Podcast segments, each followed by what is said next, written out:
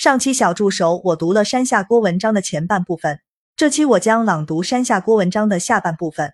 之前的四月八日，因为二零二一年，在此我向各位听众说声对不起。二零二一年三月六日，前几天，CCTV 和 KBS 通过网络会议的方式达成了合作协议。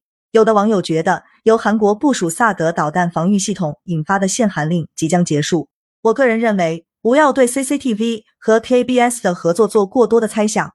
首先，外交部之前就已经官方表示没有限韩令这回事。既然官方都说没有了，也就意味着这只是民间的一种行为而已。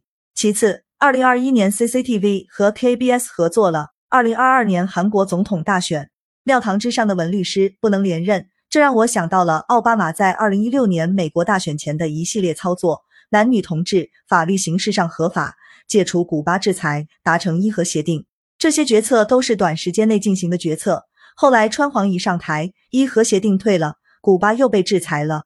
我担心韩国新总统上台后，CCTV 和 KBS 的合作可能会黄掉。最后，我真心说一句，庙堂之上的文律师，您辛苦了。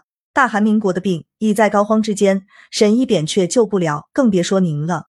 在您的国家，N 个国家为了一己私利，与本国财阀盘根错节，您一个人赤手空拳与这些势力对抗，偶尔您又不得不在这些势力面前无奈妥协。想必夜深人静的时候。你内心寂寞又无奈吧？不过我相信你不后悔，哪怕你有可能死在牢里，因为你自己问心无愧。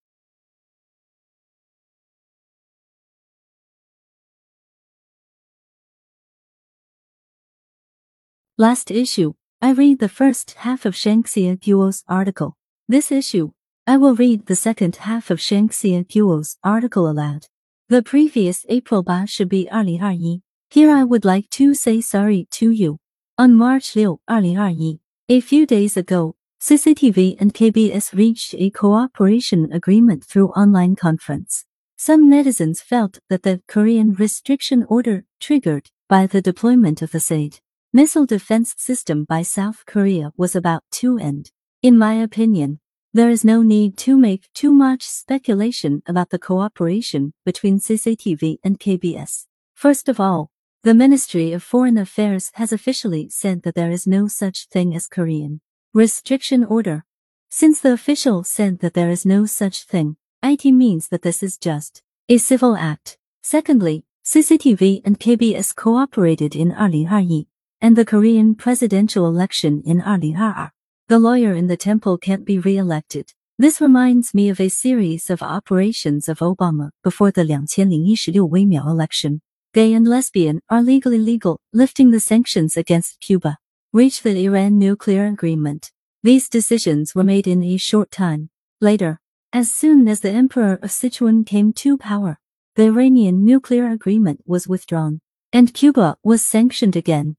I am worried that the cooperation between CCTV and KBS may fail after the new president of South Korea takes office. Finally, I would like to say one word sincerely, lawyer when above the temple, you have worked hard. The disease of the great cold hell is in the midst of cure. The miraculous doctor by Koi can't save IT, let alone you. In your country, and countries are intertwined with their own cabal for their own interests. You fight against these forces with bare hands. Occasionally, you have to compromise in front of these forces. You must be lonely and helpless in the dead of night. Right. But I believe you don't regret IT, even if you may die in prison. Because you have a clear conscience.